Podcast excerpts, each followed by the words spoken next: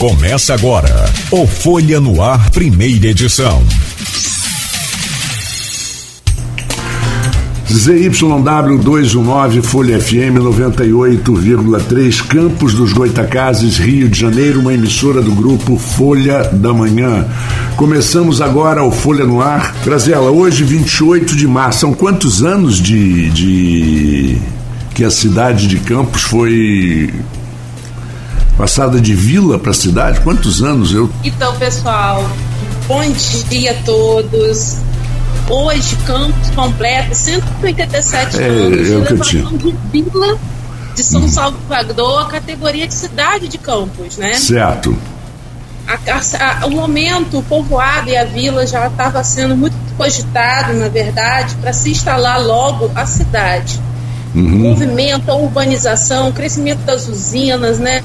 Então, em 28 de março de 1835, se instala a cidade de Campos, dos Goitacazes. Pois é, e hoje também, três anos de existência, foi ao ar pela primeira vez, no dia 28 de março de 2019, a Rádio Folha FM. Né? Então, Ah, também é aniversário da rádio, não só aniversário da cidade. Então, é é uma comemoração dupla. É, Graziela, eu gosto Só muito. lembrar, Marcos, que foi aqui justamente no museu, tá? Com o lançamento da rádio. Foi, né? Foi, foi, foi a Luísio, reservou aqui a data, agendou a data e fez o lançamento aqui. Ah, é verdade. Ah, é verdade, é verdade, tem razão. Deixa eu, deixa eu colocar um, uma- um, um quebra-gelo da nossa conversa. Né? É, eu costumo ouvir, costumo dizer, mas essa frase não é minha, muita gente fala isso. Uma cidade que não valoriza o seu passado, ela não vai conseguir valorizar o seu futuro. Nem o seu presente, nem o, nem o seu futuro não é só em cidade, né? é em tudo. Uma pessoa que não, tem- que não saiba reconhecer o, o passado também não vai saber tratar o seu futuro. E por aí afora. E Campos talvez tenha sido. Campos é a maior cidade do estado. É, em termos de área territorial, é, é a maior. É a maior do estado do Rio, né? É, tem uma isso. população, eu costumo dizer o seguinte, Graziela, tem uma população de quase 600 mil habitantes. Se você for, for unir é, o entorno de Campos, algumas cidades pequenas que tem ao redor de Campos, chega a quase a um milhão. Eu digo no, no sentido de cidades mais fortes e que estão a uma hora, uma hora e meia da cidade aqui de Campos. Hoje, se você for considerar os do- dois dos maiores estados americanos, Califórnia e Nova York, estados importantíssimos, dois dos maiores, não estou dizendo que são os dois maiores. É, se somarmos as capitais, Sacramento, capital da Califórnia, com Albany, capital do estado de Nova York, não dá 350 mil habitantes. Então você vê a importância que tem Campos com essa população. Ela definitivamente é uma metrópole. E ela tem que ser tratada e tem que ser cuidada dessa forma. E aí eu que- quero dizer que o trabalho de vocês, não só o seu trabalho, mas como de Rafaela e de outras pessoas que estão envolvidas, eles têm, vocês têm essa visão de futuro por valorizar o passado. O que que você acha? O que que você acha que falta? O que que você acha que as falhas que existem no sistema, de repente falhas de comunicação, em que faz, por exemplo, acontecer um- um- um- uma casa que é representante perfeita do século XVIII, de- derrubada sem É. nenhuma explicação e ninguém toma conhecimento. Isso é falta de consciência acerca do patrimônio histórico. Mas eu vou até é, é, reforçar a sua fala quando você fala que a nossa cidade tem grande importância, né?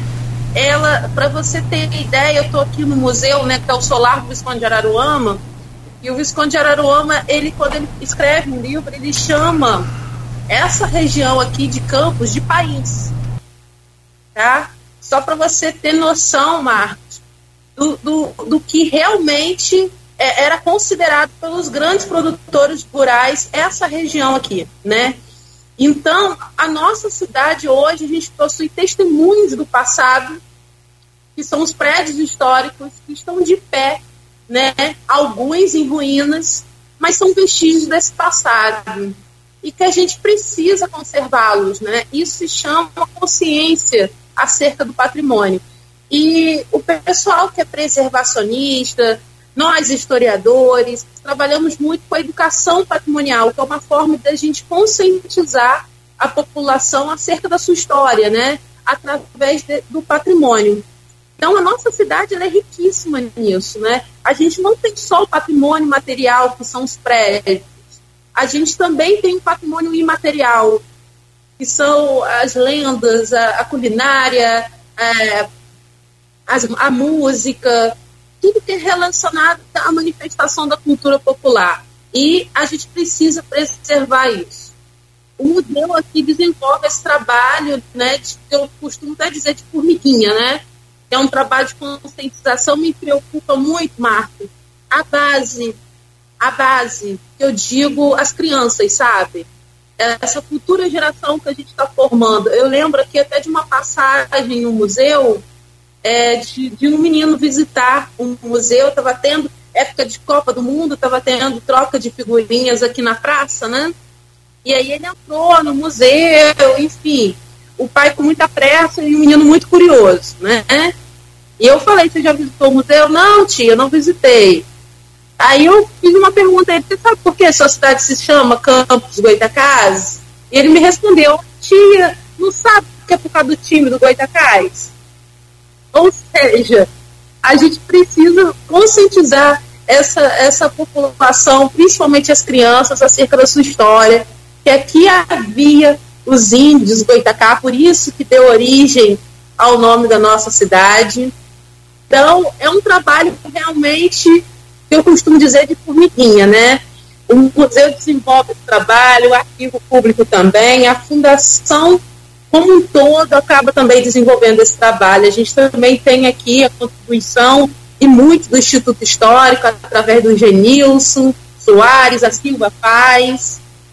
A Silva Paz é um exemplo disso. A Silva, junto com a Carmen Eugênia, né, fizeram a coleção Rural Pansudo, com livros paradidáticos voltados para a educação patrimonial.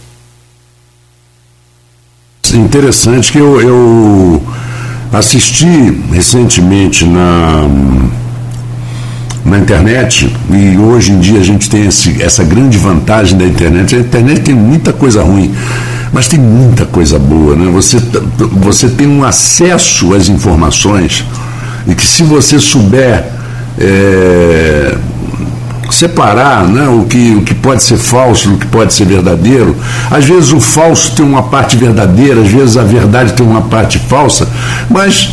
E tem a que é só falsa mesmo.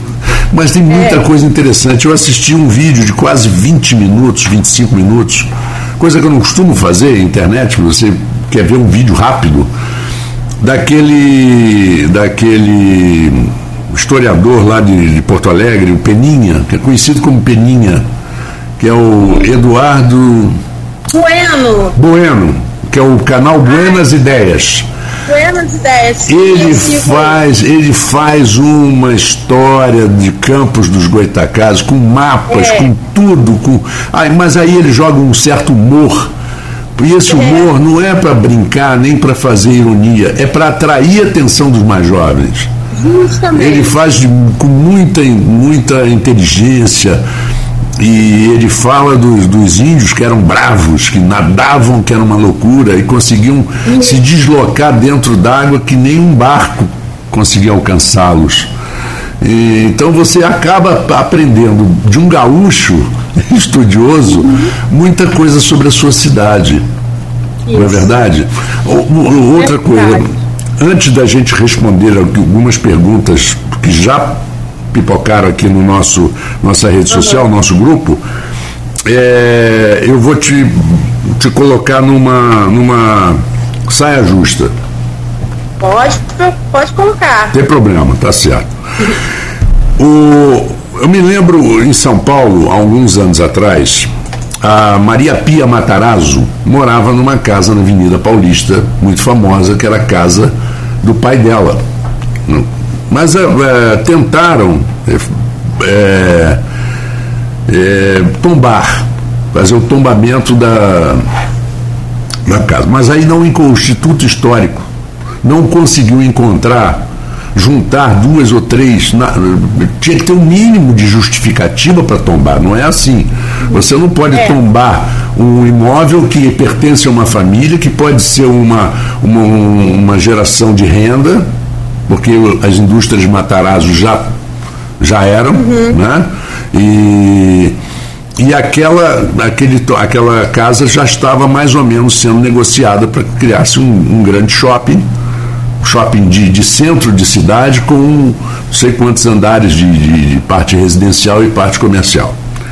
E seria um grande negócio. E não conseguiram, mas aí entrou na prefeitura a Luísa Erundina, que tinha uma, uma, uma briga particular, pessoal, com a Maria Pia Matarazzo. Aí a Erundina vai e decreta, sem o, o tombamento da casa.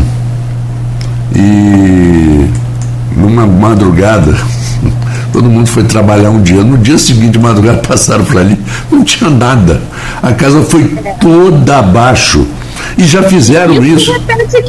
Isso já aconteceu em Campo, já aconteceu no Rio de Janeiro, já aconteceu aqui com o Trianon, muita coisa que a gente vê. Entendeu? É, professor A costumava dizer, costuma dizer, né, que na calada da noite a gente perdia um patrimônio. Pois é, pois é. é.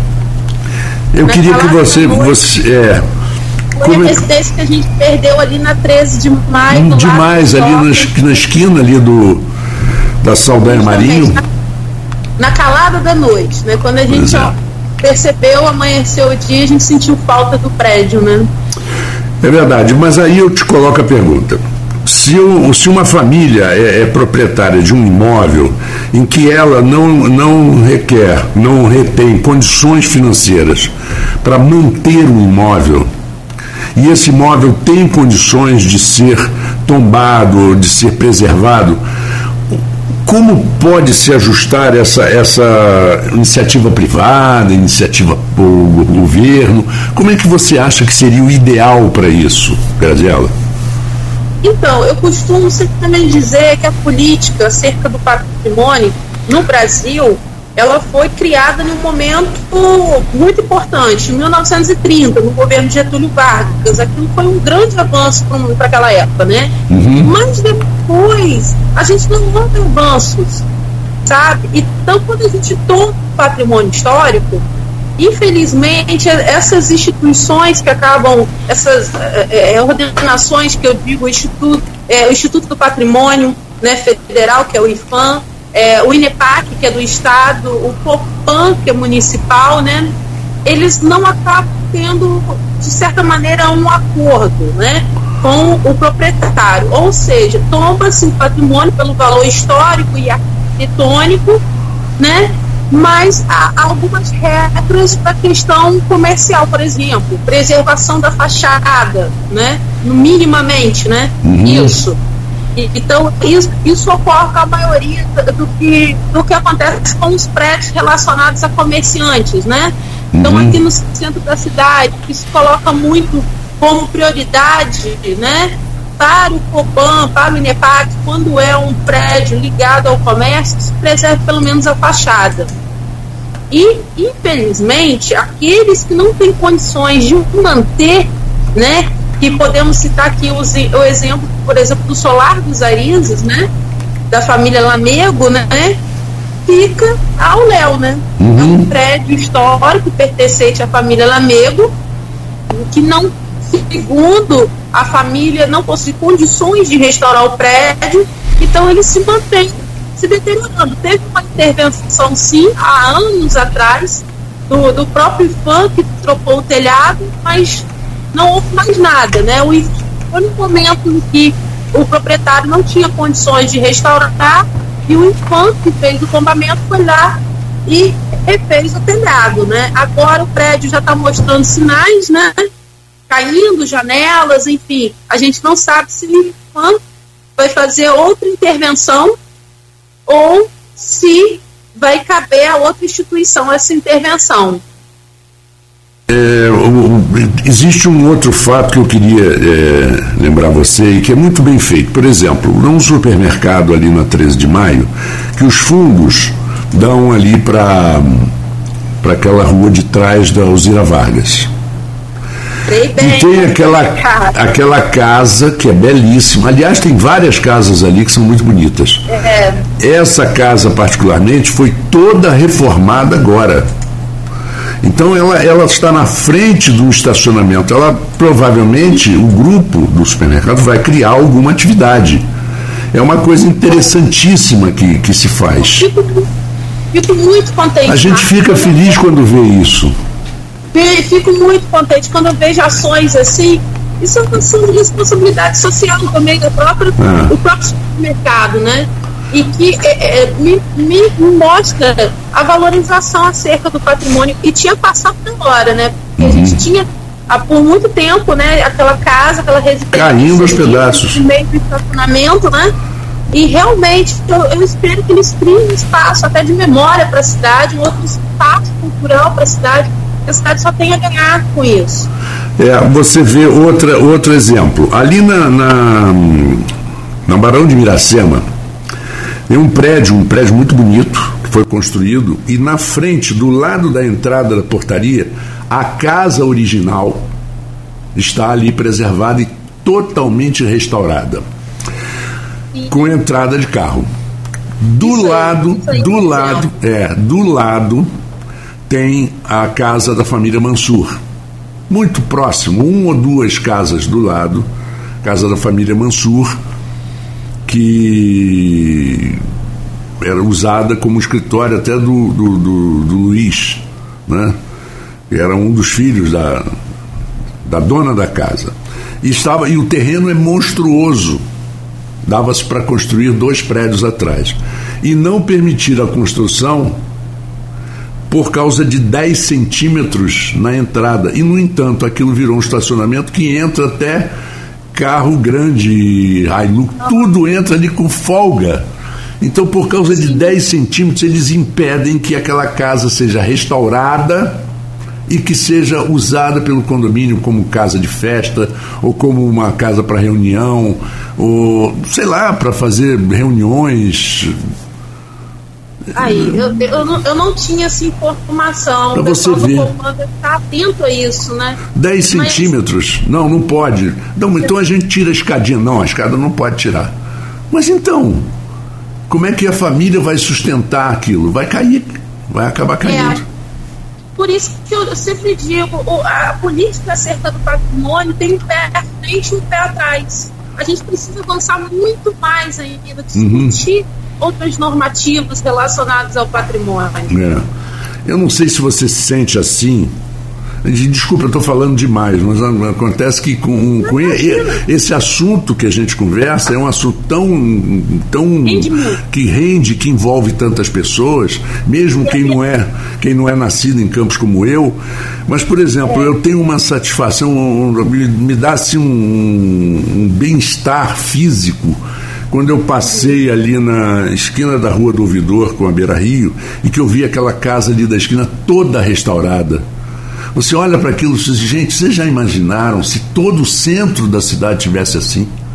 Que beleza que seria esse centro revitalizado.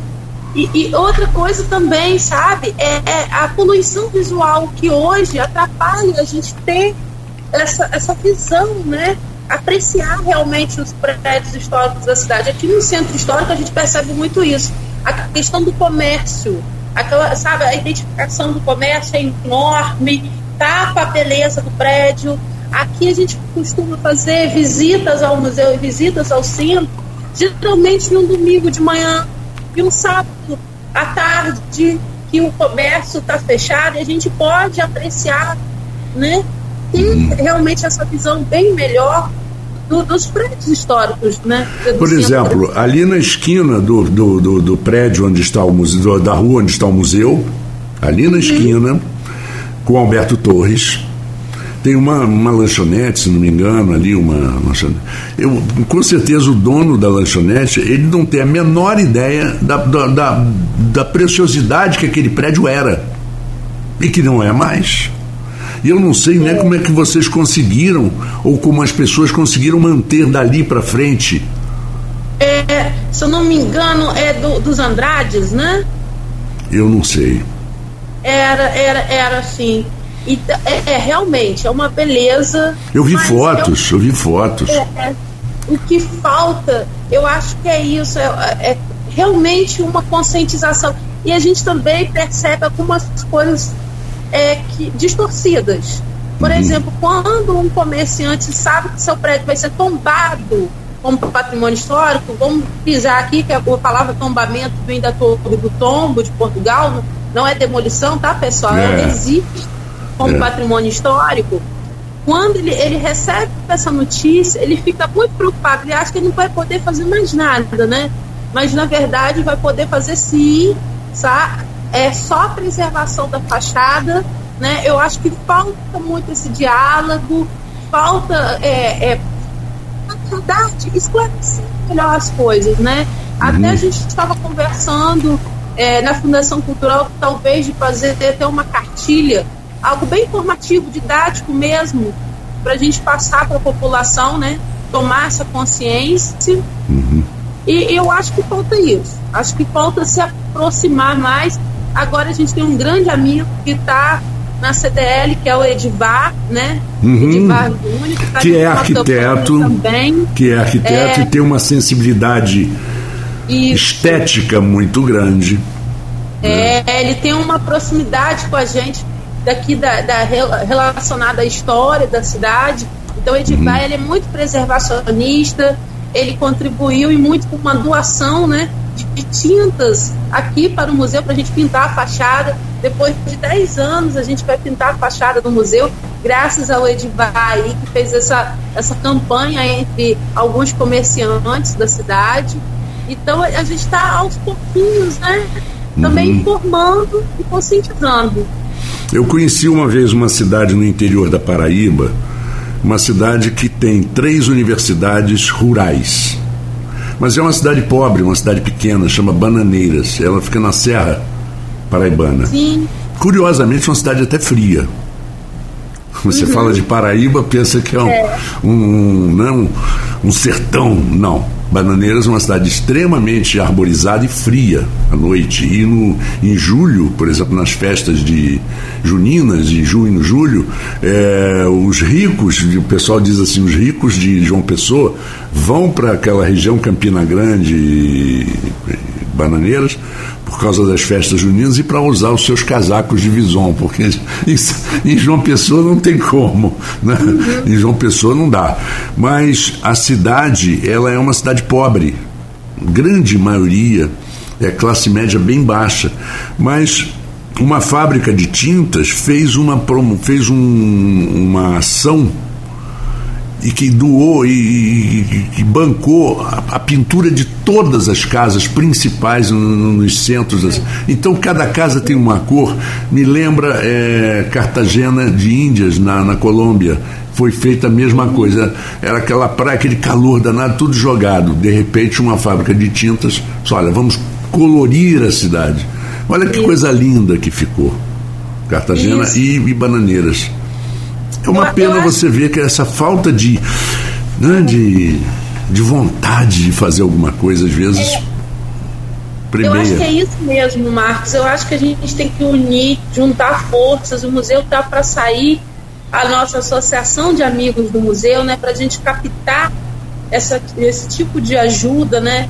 É, não só financeira, não, que a gente diz, é união mesmo da comunidade, inserir a comunidade dentro do museu, né, com sugestões de pauta para realização de exposições, pesquisas, ações, eventos. É isso que a gente deseja, sabe? É, então, logo é. em breve, a gente vai ter eleição para presidente da nossa associação, agora no mês de abril. Eu só não vou determinar data aqui com você, que a gente tem que esperar sair publicação em diário oficial.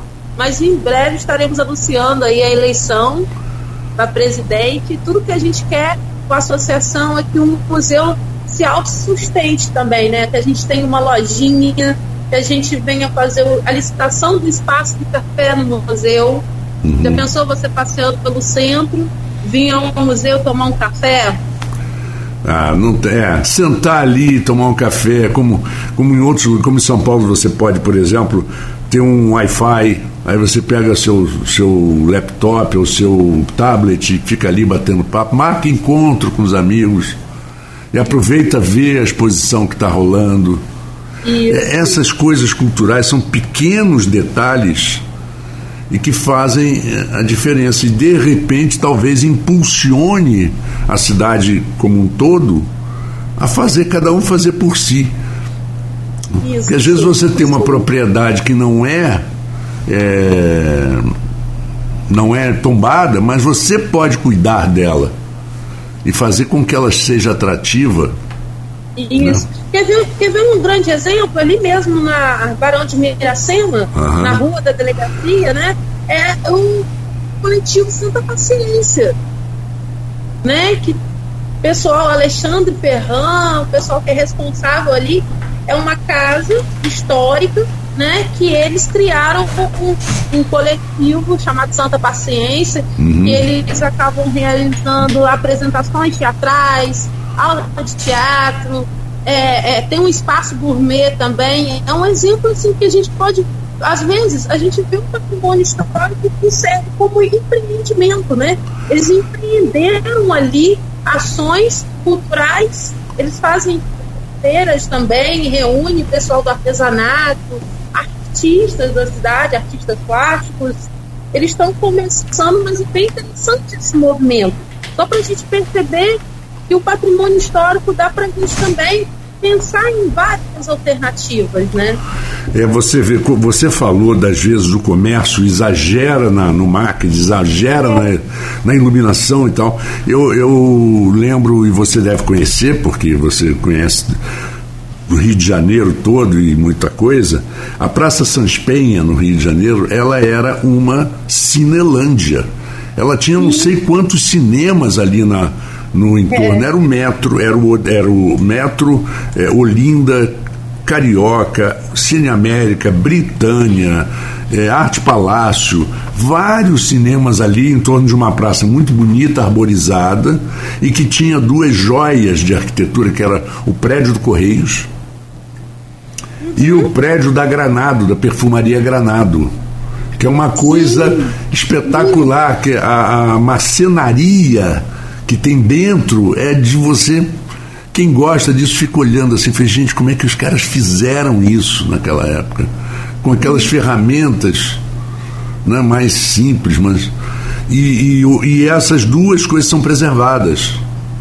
Infelizmente, os cinemas eh, se tornaram, não falar infelizmente, né?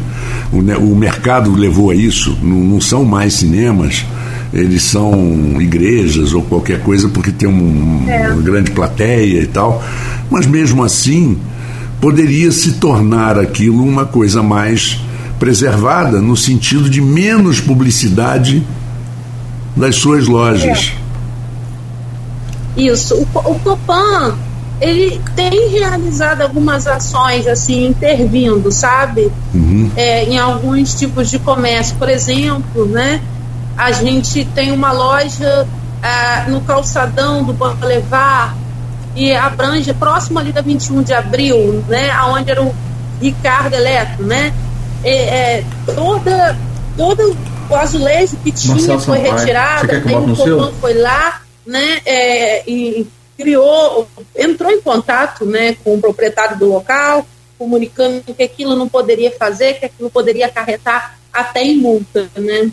Então, há esse, esses tipos de ações, sim, de preservação. Quando a gente fala de patrimônio histórico, gente, é pano para manga, né? A gente tem muitos exemplos na nossa cidade, pela nossa cidade ser uma cidade considerada é, é, considerada, já foi considerada a segunda maior cidade a possuir patrimônios de estilo eclético, né? Já foi considerado, eu não, não sei ainda se pode ser considerado, porque a gente já perdeu muitos prédios, mas isso no ano 2000 ela era considerada uma cidade que possuía maior concentração, a segunda cidade a possuir maior concentração de estilo eclético em sua arquitetura. Mas Marcos, falar do campo. E isso que você está falando é verdade, porque me foi confirmado por uma das maiores autoridades do Brasil em Art Deco e Art Nouveau, que é o Márcio Reuter, que é um arquiteto do Rio de Janeiro, e que ele, eu mandei para ele umas fotos de vários prédios desse estilo. É, porque eu me lembro uma vez saiu no jornal dizendo que um prédio ali era Art Deco. Aí eu, eu sabia que não era, não, mas fotografei e mandei para ele. Ele falou: não, não é, mas é um estilo eclético maravilhoso, que poucas vezes é visto. Às vezes no centro do Rio você encontra alguma coisa desse gênero. Sim. Pouca coisa. Sim. Mas vamos a uma pergunta do Vamos, ouvinte. vamos sim. Nosso querido Marcelo Sampaio faz uma. a- bom, primeiro a Sandra Maria Teixeira dos Anjos eh, cita o Palace Hotel. Fala, seu papel. Depois o Marcelo Sampaio diz: Bom dia, Marco Antônio, bom dia, Graziella. Como professor de história, pesquisador de cultura popular e criador do meu centro cultural, sou muito favorável à preservação dos patrimônios históricos e materiais e, e a conscientização. Não, peraí, passou aqui. Ai, ai, ai, mas é grande aqui. No entanto, a preservação não pode ser dissociada de uma análise crítica sobre o quanto de ruim aconteceu no passado. É. Campos tem eh, também na sua história a monocultura da cana-de-açúcar, ganância de usineiros, presença de milhares de escravos, entre outras coisas. Eh, e, na, na opinião dele, mais importante do que datas, estátuas e comemorações, é a conscientização de como a nossa cidade ainda mantém, eh, infelizmente, pensamentos provincianos. Concordo com o Marcelo, concordo. Né? concordo. O Marcelo sempre, sempre Marcelo, exaltado. ele- Mas está certo. Porque ele sempre pondera né, Uhum. certos pontos da nossa historiografia. Ah, eh, a gente conversa muito, sabe? Uhum. Ah, Grazi, você está lá comemorando uma petição, mas a gente tem que lembrar de tal fato. Marcelo, ele, ele- eu gosto dele porque ele coloca sempre tudo na balança. E concordo com o Marcelo, sim. Eu acho que assim, a, a data de hoje a gente está comemorando, na verdade, é a implantação da vila, categoria de cidade, Deu uma congelada aqui em Graziella. Acredito que ela não esteja me ouvindo. olha, nossa Ah, não.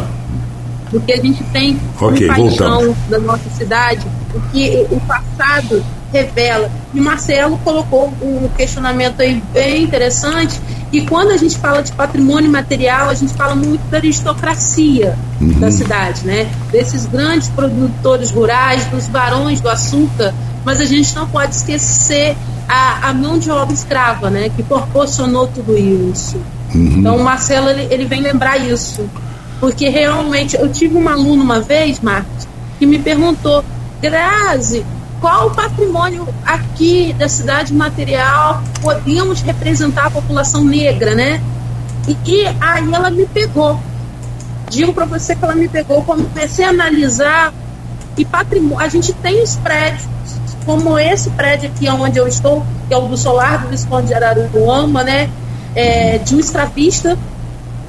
E, e- e a, e a gente, através desse prédio, a gente lembra muito da- dele. Mas a gente não pode esquecer né, dos escravos que ele possuía, né?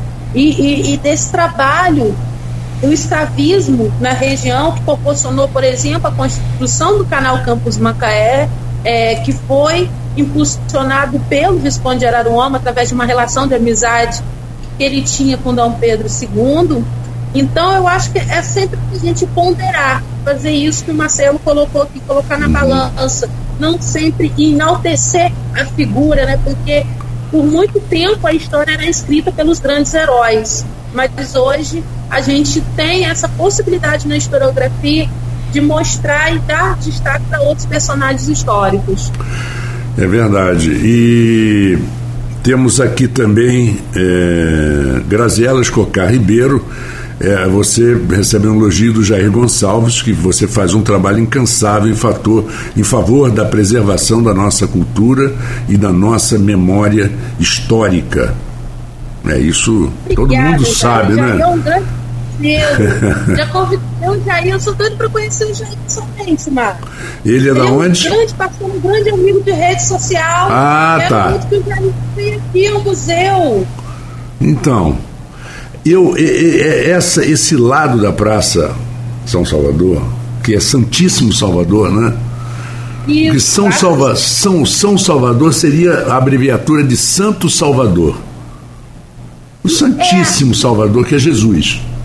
Isso. Né? E com o decorrer do tempo, né, a gente Corruptela. foi utilizando Corruptela. essa forma de falar e, e alguns, né, alguns até chegaram a imaginar, a pensar que o padroeiro da cidade seria um santo, mas na é. verdade o padroeiro da cidade é o Santíssimo Salvador, Jesus Cristo. Exatamente. E eu até acho surpreendente que essa parte do lado da praça, esse lado de quem olha para a igreja, para a catedral, o lado direito, seja até, eu considero até que é bem preservado, levando-se em consideração o lado esquerdo. Sim, sim. o lado esquerdo, nós tivemos aquele prédio. Bom, é claro que foram coisas importantes: prédio do, do Banco do Brasil, prédio do Correios, foi inaugurado pelo Getúlio, que né? mas depois teve aqueles, aquelas casas bonitas que, que foram derrubadas, ainda tem alguma, parece, que tem um comércio ali, não sei. Mas o museu ele se destaca ali, né? E ainda bem que as lojas que estão ali souberam aproveitar de alguma forma a fachada. Que não é, não, é só você ter uma boa assessoria de um arquiteto que tenha, que tenha esse, esse feeling, que conheça, que tenha estudado bastante isso, para orientar. E aqui em Campos tem muita coisa, muita cara. Eu passo de carro, eu fico observando, porque eu fiz arquitetura, só não exerci a profissão, mas eu fiz. Então eu tenho, não perdi esse olhar. Né? Eu, outro dia eu passei por uma casa que era, era totalmente ar nouveau 920 por aí. Eu não consigo me lembrar onde era, porque eu queria voltar e tirar uma foto. Uhum. Até mandar para esse meu amigo do Rio, uhum. o, Márcio, o Márcio Reuter. Mas é incrível como tem coisas lindas na cidade. É. Eu, te, eu te entendo, eu sou assim, às vezes eu passo por, por um local que eu gostaria de tirar a foto, ah, perdi a oportunidade, uhum. mas eu vou retornar para tirar essa foto, porque realmente a gente tem aqui preciosidades na nossa cidade, né? E, e, e, agora dando uma de Marcelo Sampaio, lembrar também sobre o patrimônio imaterial, que também eu considero a maior riqueza e é a minha maior preocupação, Marco. Por quê? Hoje, a gente, o patrimônio histórico, a, a casa, o prédio histórico, a gente está vendo como que está o estado físico, né? A gente sabe, por exemplo, o Solar dos Aris que eu citei aqui, a gente passa por ali, a gente sabe o estado físico dele e não está bom, não está nada bem, né, ali. Mas o patrimônio imaterial, a gente não tem esse acompanhamento. Então a gente não sabe como que, como que anda o Folha de Reis. Que ainda existe na nossa cidade em extinção? Como que anda o pessoal da cavalhada? Uhum. Será que ano que vem vai ter cavalhada? Será que eles estão dispostos? Será que todos os integrantes da Cavalhada estão lá, estão vivos? É um acompanhamento que precisa ser feito, sabe?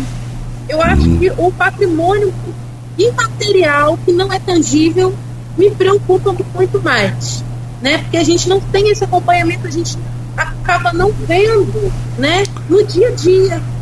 E aí, quando a gente vai procurar saber por exemplo, a gente recebe a notícia que a polícia está extinta, né? Tem um grupo lá no Parque São José, mas a gente não sabe se a gente pode dizer que realmente persiste, sabe? Uhum.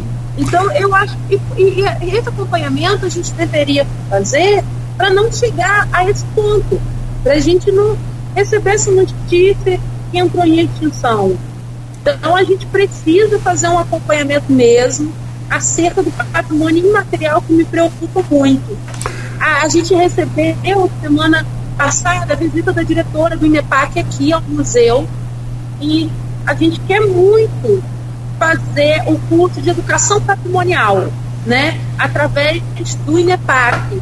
É, é, é, eles têm uma, têm uma cartilha que é escrita pelo Sérgio Linhares, um, um dos primeiros educadores assim, ligados ao patrimônio e que está trabalhando no INEPAC, então seria um curso de educação patrimonial aqui no museu para os professores da rede, para todos os interessados. Em maio, a gente logo vai lançar também essa data, vai ser em maio. Bom, eu tenho mais um comentário do Gustavo Landim Sofiati. Hum. Ele dá bom dia, diz que todo patrimônio, ele acrescenta, né, todo patrimônio material foi construído por escravos e trabalhadores livres ou assalariados. E o jongo, mana chica, ele fala o carnaval, são patrimônios imateriais dos trabalhadores, como você falou. E ele ainda cita que a capital da Bahia também é uma cidade de São Salvador, do Santíssimo é. Salvador. É. Bastante Sim. coincidência, é verdade. É. É, e aquela parte, principalmente a parte baixa da Bahia, aquele elevador Lacerda que te leva a cidade alta ou a cidade baixa, é bem conservado. Aí tem, é. tem bem conservado, tem a ladeira do, do, Pelourinho, e tem muitas coisas. E as igrejas, né? As, as 365 igrejas que tem é. em Salvador, não é brincadeira. Hoje eu tenho aqui a presença da Graziela Escocar, que é, é diretora, coordenadora do Museu de Campos dos Goitacazes. Vale a pena, se você não teve essa oportunidade, sendo de Campos ou não, vá visitar. Né? Todo mundo não gosta de quando vai numa cidade fazer uma viagem de quando você vai a, se você for a Paris você não quer ir no Louvre. Não estou comparando não, mas olha, você vai numa cidade pequena, você vai em Congonhas do Campo, você não quer visitar aquelas capelas do Aleijadinho?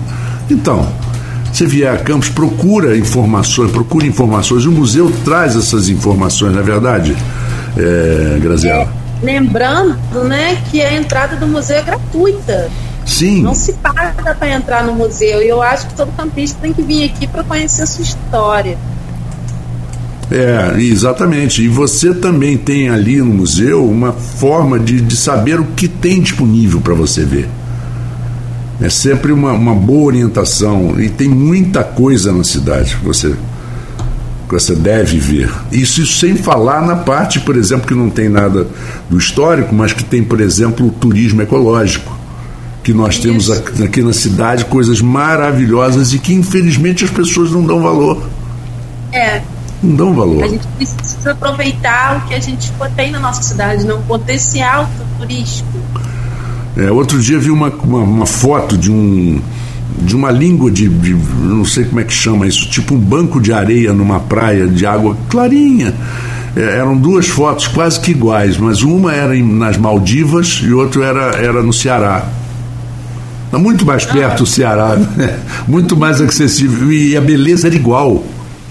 Ai. O fenômeno igual, fenômeno igual. Uma, uma, atravessa até a ilha e dependendo da hora do dia você vai a pé. Uhum. Você só não pode passar da hora, depois você vai é. ter que vir nadando. Mas vamos falar é, um pouco dos projetos, das, da expectativa agora pós-pandemia. Eu não sei se eu já posso dizer pós-pandemia, se a gente já está é. entrando no, no, processo de endemia daquela história da gripe, né? Porque vai, vai acabar que o Covid vai ter todo ano, todo mundo vai pegar um pouquinho, mas a, a vacinação constante vai sempre diminuir o efeito, né? É. Mas vamos é. com os seus planos, suas ideias, o que, que você tem para nos contar. Então, no momento, o museu ele está passando por obras, né? No telhado, finalmente, vai ter a pintura também da fachada, vai ter alguns reparos internos, porque realmente o museu estava precisando, né, dessa manutenção. Então a gente está passando por tudo isso, a auxiliadora muito atenta à, à questão mesmo de manter os prédios da fundação de maneira adequada né, para, o, para os usuários, para os funcionários. Então a gente está passando por essa, por essa manutenção aqui interna do museu, mas mesmo assim nossas atividades não param.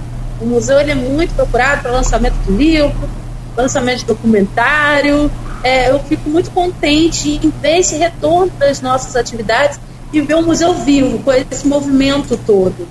Então a gente está tendo todo cuidado, respeitando as normas mesmo assim, recebendo algumas ações, né? Aqui a gente já teve lançamento de documentários sobre as tatuadoras nesse mês de março, sobre os grilhóis, que na verdade foi uma produção de um documentário das mulheres quilombolas, um documentário riquíssimo, sabe, revelando as comunidades quilombolas que possuímos aqui na nossa região, lá de Conceição do Imbé. É, temos lançamento de livro agora no próximo sábado, da Ana Souza, Aventuras Femininas na Planície, uma moça de 16 anos, muito interessada por história, que chegou aqui ao museu no momento da, da época da pandemia, né, pedindo help e ajuda, e a gente orientou ela, emprestando livros, enfim, e agora saiu o trabalho dela que vai ser lançado aqui no museu. Então já faço um convite a todos no próximo sábado, às 19 horas, lançamento do livro Aventuras Femininas da Ana Souza aqui no museu. E, e o museu não para, né? A gente está com uma programação também em parceria com a Câmara Municipal, a CDL, o Instituto Histórico, dessa exposição Povoado, Vila e Cidade, que está lá na Câmara Municipal, que vai ficar até dia 30, que é uma exposição, na verdade, que a gente mostra que todas as datas que a gente questiona como datas de fundação do município são. Era isso que eu queria falar, é isso é. que, essa controvérsia de datas, eu queria deixar agora é. o final do nosso papo para isso. É, e, e aqui a gente tem a oportunidade de votar. Olha, Aqui a gente tem um QR Code que está lá na Câmara Municipal, também está nas redes sociais tá?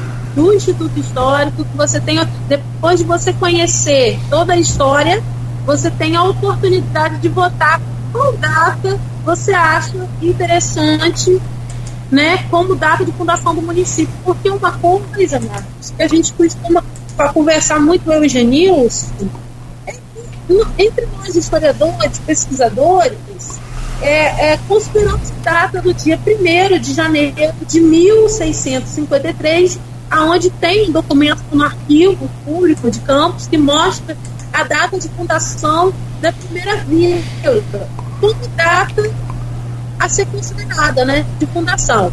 Mas uma coisa que a gente está falando entre a gente, nós pesquisadores, outra coisa é ver a fundação ou seja, como data que a gente reconhece como data de fundação do município?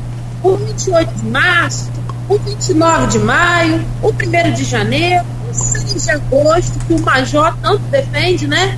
E seria a primeira missa, 6 de agosto de 1652. Então, todas as datas estão aqui e a gente quer saber, na verdade, qual data que o campista reconhece. Eu, eu vou ser, tentar ser um pouco imparcial. Sabe? Não, mas eu queria que você falasse um pouquinho dessas datas. O, o, o Arnaldo, é. o Arnaldo teve um, uma colocação que eu achei muito interessante. Ele dizia o seguinte, ele disse o seguinte na semana passada: a vila era como eram chamadas as cidades. Né? Eram chamadas de vilas grandes, né? É. No início. Então já era uma cidade, já não, deix, não deixava de ser uma cidade. Mas aí oficialmente ela. Sim. Mas quais são as datas Isso. que você acha mais, por exemplo, é... me perdi, perdi a palavra. É, não, não relevantes, mas possíveis, interessantes de, de se analisar o, o, as justificativas. Então, eu, enquanto historiadora, concordo com a data de 1 de janeiro de 1653, uhum. que é um documento que existe no arquivo público, mostrando a, a, a construção, a, a, fundamentação, digamos assim, da primeira Câmara Municipal, né? Uhum. Só que a gente tem a segunda data, que seria a Câmara Municipal reconhecida, digamos assim, com reconhecimento do rei de Portugal, fundado por Salvador Correia de Sá e Benevides, em 29 de maio de 1677. Uhum. E também temos a data né, que a gente não pode esquecer aqui do Major Almeida, que fala que é o 6 de janeiro de 1652. Então, é, é, e tem 28 de março, que é a data de hoje, que, que na verdade foi a elevação da vila à categoria de cidade. E se a gente for fazer a conta, a gente só teria 127 anos. Eu acho é. que a gente tem muito mais história para contar. Né? Muito né? mais. E eu voto ali, né, no primeiro de janeiro. Mas nessa exposição aqui para a produção do texto, eu tentei ser imparcial, né? Então, eu acho que eu fui imparcial. Então, a gente mostra aqui para vocês todas as datas possíveis para serem votadas. E assim, o 28, por que, que o 28 de março pegou? Por que, que o 28 de março todo ano se fala nele? Quem leu Valdir Pinto de Carvalho Campos depois do centenário, percebe ali que em 1935 houve comemorações sobre o centenário da elevação de Vila à categoria de cidade, os 100 anos, de 1835 a 1935. E nesse momento é, foi entregue várias obras importantes para a cidade, como a Avenida 28 de Março, a restauração da Catedral, o Palácio Milton Peçanha, que é hoje a Câmara de Vereadores.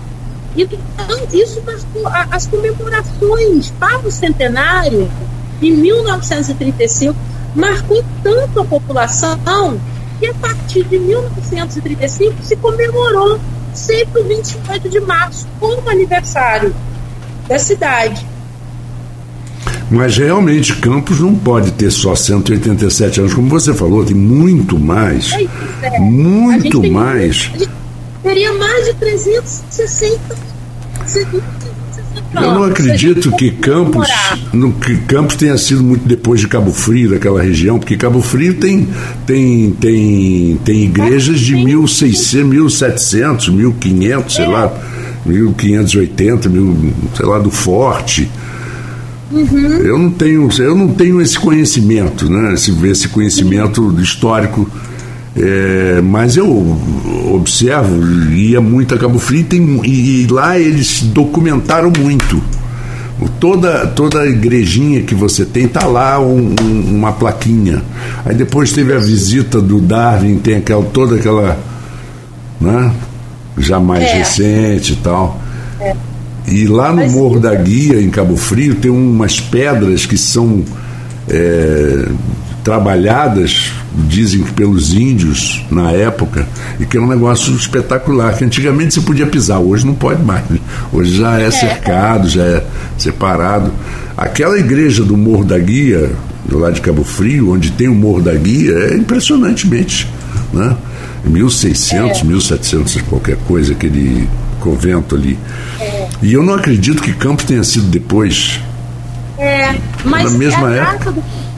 A data do 1 de janeiro, que é a data assim, que a maioria dos historiadores concorda, é, é uma data interessante para a gente mostrar que Campos possui muito mais né, do que 187 anos, mais de 360 anos. Mas é uma data que não pega muito, porque é 1 de janeiro, né? é uma data que não cola tanto assim, né? Por isso que eu, que eu acredito também que ela não faz tanto sucesso por isso. Mas, as, enquanto historiadora, eu tenho que apontar né, que é, é interessante que pessoas se organizaram naquele determinado momento para fundar a vila, né, através do estabelecimento de uma Câmara Municipal, que foi, na época, é, confirmada, aprovada pelo rei de Portugal, mostra ali que houve uma organização política, né? Uhum. Que aquele povoado se organizou de certa, de certa maneira, né? É, muito... E a gente tem a data religiosa também, né? A data religiosa do Majorca, que é o 6 de janeiro, que já é a data que a gente comemora a festa São Salvador, que é o padroeiro da cidade. Né? Exatamente. E, e, pior seria 1 de abril, né? Pior é, que 1 de janeiro, pior que 1 de janeiro. Dizem que a revolução foi em 1 de abril, não foi 31 de março. Né? É, e, adiantaram um dia para não pegar mal. É. Aqui também. Está com essa exposição na Câmara Municipal, que é uma exposição que agora a gente está realizando exposições itinerantes, porque o museu, é, conforme a gente está em obras, a gente está recebendo público agendado. Hoje a gente montou uma programação muito especial. O dia inteiro o museu vai estar aberto das 10 até as 17 horas. Eu já vim para cá, né, para dar entrevista para a Folha daqui do museu, porque a gente tem uma programação intensa hoje. Eu vou passar na hora do almoço. Ah, Saindo isso. aqui da rádio, eu vou dar uma passadinha ali, que é minha hora de almoço e tal. Aí eu vou dar uma passada lá, porque eu gosto de ir no museu. Isso, o Guilherme Freitas, que trabalha aqui comigo, que é o coordenador do curso Letras em Movimento, está preparando uma visita dramatizada com atores, uhum. é, um português, um índio e um negro, para mostrar que essas três nações, essas três etnias, né, fundaram aqui o nosso município, né? Então a gente vai ter é, essa apresentação junto com a monitoria aqui ao museu. Ainda vamos finalizar ainda com o lançamento de livro da Sol Figueiredo. Vamos ter também é, uma apresentação musical então, vale muito a pena passar aqui hoje pelo museu. É, e eu gosto daquela, daquela. Quando eu falei da história do Eduardo Bueno, eu gosto de, quando ele diz que o nome provável do índio Goitacá era, era Waitacá. Era um. Waitacá. Waitacá. É. E ele é. faz com um drama danado e ele explica por quê, né? Que os, que os índios é. Goitacás eram altos muito fortes e, e, e por serem nadadores, e aí é só você olhar um, um, nadador, você vê que ele costuma ter os ombros largos, o corpo, corpo esguio, né? e aqueles ombros largos e braços longos. É uma, uma característica do nadador. É só você olhar o Rafael Twin, que está aqui do nosso lado, você vê altíssimo, com ombro largo, né? braços longos. E, e realmente a arqueologia comprovou que os nossos índios do Goitacá eles tinham uma estatura mais alta do que outros índios. Sim. A gente recebeu aqui um dos arqueólogos que realizou é, é, a, as escavações arqueológicas. Foram quatro missões, inclusive o professor Arthur Sofiati e a, a Silva Paz acompanharam essas escavações nos anos 70, 80 e 90 ali no sítio do Caju, em frente ao cemitério do Caju, né? Uhum. Que é uhum. aquela pracinha ali, é aquela funerária ali também da Santa Casa. E acredite se quiser, Mar, uhum. daqui foi retirado 5 toneladas de material arqueológico. 5 toneladas. E realmente o professor Neymar Dias, eu estive com ele, ele ficava assustado. Ele disse quando ele escavava e encontrava, né, aquela ossada inteira então tem até uma foto muito enigmática né, da Jandira Neto, que é esposa do professor Odemir Dias, sentada assim, apreciando, ela também é arqueóloga, ela participou das escavações, apreciando, assim, bem espantada, de certo modo, o que ela encontrou, né, que é um índio mostrando que ele realmente tinha estatura bem mais alta do que outros índios daqui do Brasil. E lá no Instituto de Arqueologia Brasileira, eles fazem até uma comparação com, os índios do Pará e colocam o índio Goitacá. Né? Uhum. E o nosso material também é das urnas funerárias, boa parte se encontra lá. A gente tem acho 15 urnas, aqui a gente tem muitos cacos, né? E uma quase inteira mas lá eu acho que eles têm 15 urnas inteiras, com material arqueológico dentro da urna ainda. Graziela, eu fico imaginando o que não deve ter de coisas é, cobertas e que embaixo de ruas e prédios e que em, em, todos os lugares, em Salvador, por exemplo, na Bahia, aqui no Rio de Janeiro, Campos, é, Rio de Janeiro, a cidade do Rio de Janeiro, eu me lembro que na construção do VLT, ali no centro da cidade, quando eles escavaram para fazer os trilhos, eles descobriram ali perto da rua 7 de setembro a Assembleia, chegaram a fechar, inclusive, e durante umas três ou quatro semanas, grupos de arqueólogos trabalhando para identificar, encontraram vários artefatos. É, e isso hoje está tudo separado, está tudo já sendo é, preparado para museu. E a gente fica sempre de olho em alguma obra que próxima ao centro, né? Quando teve a obra de revitalização ali próximo ao Xaxaxá, a gente teve ali também, a gente conseguiu retirar algumas coisas, peças, né, que a professora Tereza Peixoto me ajudou a identificar, que seria da época da, do projeto de modernização, de urbanização né, do Sartunino de Brito. Então a gente conseguiu recolher isso. Temos aqui esses objetos no museu. Então a gente tem que ficar de olho, sempre atento, sabe? E, e, e, e, eu costumo dizer, eu brinco muito com o Genil Soares, que é um grande parceiro, que aqui tem um programa lá no History, né, no canal History, se chama Trato Feito. Sim, claro, claro, claro, claro. Então, as pessoas chegam lá com objetos históricos. Eu conheci essa loja em Las Vegas. Eu conheci essa é. loja. Existe realmente. Tá lá. É. Existe. existe, existem as pessoas e tal. Mas é incrível isso, como você chega com, com descobre um, um, material desse com um valor que não, simplesmente não tem preço. Né? É. É como diz. Aqui, aqui é parecido, Marcos. Chega muita gente no museu, com, com, às vezes com um material, ou fotografa e me manda. De repente eu tenho o zap lotado, sabe, de informações. Eu, é, é, a gente tem que ir, eu tenho que ir em Guarulhos, eu descobri agora em Guarulhos, eu não sei, eu não posso dizer ainda o local direitinho, mas teria a porta de entrada da antiga igreja Mãe dos Homens, que fundou essa casa aqui na praça.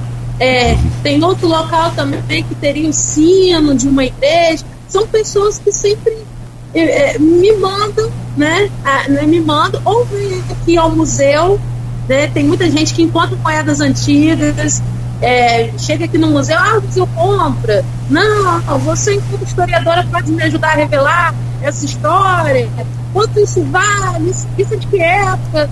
E isso acontece muito aqui no museu. A gente tem um grupo agora também, me perdoe, eu esqueci o nome deles, mas eles têm aquele aparelhozinho americano que é para você procurar moedas, sabe? Sim, detector de metais é, de. Metais. É. E eles estão lá perto de Lagoa de Cima, fazendo esse trabalho, coletando vários objetos, trazendo aqui para o museu. Eles vão fazer um trabalho muito especial também no Jardim São Benedito. Né? Então a gente tem aqui na cidade a gente tem muitas pessoas interessadas em história. E eu, eu me pego, às vezes, eu brinco com o Genilson, que é meio prato feito, né? É. Aparece é. de tudo aqui. Exatamente. E, bom, quanto ao Genilson, eu, eu sou. Eu sou suspeito que eu sou um feliz possuidor de um dos quadros mais lindos do Genilson, que é A Mulher no Sofá. Olha! É. Já, most... já mandei uma foto para eles, tá? devidamente assinado e numerado. Uhum. É uma, uma gravura maravilhosa. Me foi presenteado em 1989 por ele. Isso, além de pesquisador, é um artista é incrível. Um artista é, plástico incrível. Incrível, de uma sensibilidade total. Aqui o, o, Gustavo Landim manda novamente existe, dizendo que tem provas de que havia outras opções de comemorações conhecidas como as pessoas em 1935 ou pouco antes, mas elas escolheram comemorar a data de elevação de Vila Cidade? A pergunta dele. Tanto antes como agora, essas comemorações acabam vindo de cima para baixo. A gente sabe disso, né? Muitas vezes é. são impostas, até por interesses. É, é, a gente cumpre o papel dos governantes de tentar impor um certo civismo. E o povo uhum. cada vez mais dá menos importância a isso, infelizmente. É. Mas. É, há, há uma certa cobrança, sim, porque desde o começo do ano, né? Nos perguntam o que, que você vai fazer no 28 de março. Ou é. seja, né? É, tipo uma cobrança. Mas eu não digo nem dos governantes, não. Como que isso ficou tão rotulado na cabeça até das professoras, que a, a principal mensagem que a gente recebe, né, a, é, depois do carnaval é qual vai ser a programação do museu para 28 de março? Você vai fazer aniversário da cidade, que é o 28 de março. Temos uhum. próprias professoras. Então a gente está aproveitando essa data, na verdade, para especificar, mostrar que a gente tem outras datas assim tão importantes, né? É verdade. E essa história de datas, de controvérsia de datas, existe a controvérsia de data até do nascimento de Jesus. É. Disse 25 de dezembro, mas é, a própria Bíblia, própria, os, os próprios é, sacerdotes, hoje bispos e cardeais, dizem que isso foi uma data hipotética, né? que, que, que o calendário até era, era um pouco diferente e tal. É. Uma data hipotética. E mas, que ficou, mas, mas é, o que importa é que ficou. Assim, é, acho interessante aproveitar a data de hoje e mostrar para a população que Campos não tem só 187 anos. Não, claro que não. Campos tem muito mais do que 187 Mas, se anos. Se quiser conhecer essa história, vale a pena visitar. Bom, vamos lá convidar, vamos Quem convidar os nossos. Vamos convidar vale os nossos ouvintes, essa. né? Vamos convidar os ouvintes e todas as pessoas que estão, principalmente quem está no centro, que pode tirar uma meia hora, 40 minutos do seu trabalho, vá visitar, faça um, um Dê um presente à sua cidade, né? se interesse um pouco por ela. Se você se interessar um Isso. pouquinho, se todo mundo se interessar um pouquinho por ela, por exemplo, é, não são coisas que se aprende de criança, né? Não jogar um papel na rua é, ajuda. Se você vê um papel que esteja é. muito sujo, pega e joga na lata do lixo. Custa nada. Não, não jogue lixo na rua. Verdade a cidade fica feia e, e pode ficar bonita. Aproveitando também, Marcos, a gente está com uma exposição de Nilo Peçanha, que agora o museu está nessa pegada de exposições itinerantes, né? Eu estou falando que eu quero um museu na rua, né? Com várias exposições. Tem que ser. A gente está com uma exposição de Nilo Peçanha, o maior estadista fluminense no Boulevard, no Shopping Boulevard. Essa exposição eu acho que eu já vi, que é belíssima. Eu acho que eu já vi no Uniflu. Vários painéis isso, maravilhosos. Isso. Esteve lá, esteve no IFE. Maravilhosos. acredito. É, é, a exposição é sensacional, isso. vale a pena, lá no Boulevard. Exatamente. Então vamos Isso, lá, convidar de novo, vamos convidar de novo os nossos ouvintes e o povo campista a comparecer hoje ao museu dê uma passadinha lá na hora que você estiver saindo para o almoço, ou então na hora que você estiver saindo do trabalho, não custa nada, passa lá, você vai aprender alguma coisa, eu garanto que você vai aprender. Graziela, eu quero me agradecer você principalmente Sim, pelo, esforço que você fez para estar conosco, saiu correndo da sua casa para o museu para poder estar ao vivo com a gente aqui, né? É, essas, esses, essas, eh, essas coisas acontecem principalmente com quem necessita de, de internet. Não é uma coisa que depende só da gente. A próxima vez eu convido você a fazer daqui. Obrigada. Né? E a gente tem um cafezinho, tem água, tem tudo aqui e o papo sai mais, mais agradável. Presencial. Eu quero que você estenda. presencial na prova. É, claro. Eu quero que você estenda é, os parabéns pelo trabalho, o abraço para a Rafaela e para o Genilson, por favor, em meu nome, que admiro muito o trabalho de todos, da Silvia também, Silvia Paz, e que vocês continuem com essa garra, porque precisa de garra, viu? Muitas vezes o trabalho obrigada, não é reconhecido. Obrigada. É verdade. Obrigada, obrigada por esse espaço, por estar aqui falando do museu, por estar aqui falando das nossas atividades culturais, Obrigada, Marco. Eu sei que você é um parceiro. A Folha da Manhã tem se, é, sempre foi parceira, divulgando as nossas ações culturais aqui do museu. Muito obrigada mesmo. Muito obrigado a você. Foi um prazer falar com vocês. Um grande abraço. E eu dou o um abraço pessoalmente na hora do almoço. Eu te procuro no museu sim, que eu quero conhecer sim, o que vocês estão fazendo. Tá, um grande abraço. É, o Folha no Ar volta amanhã, a partir das 7 horas da manhã.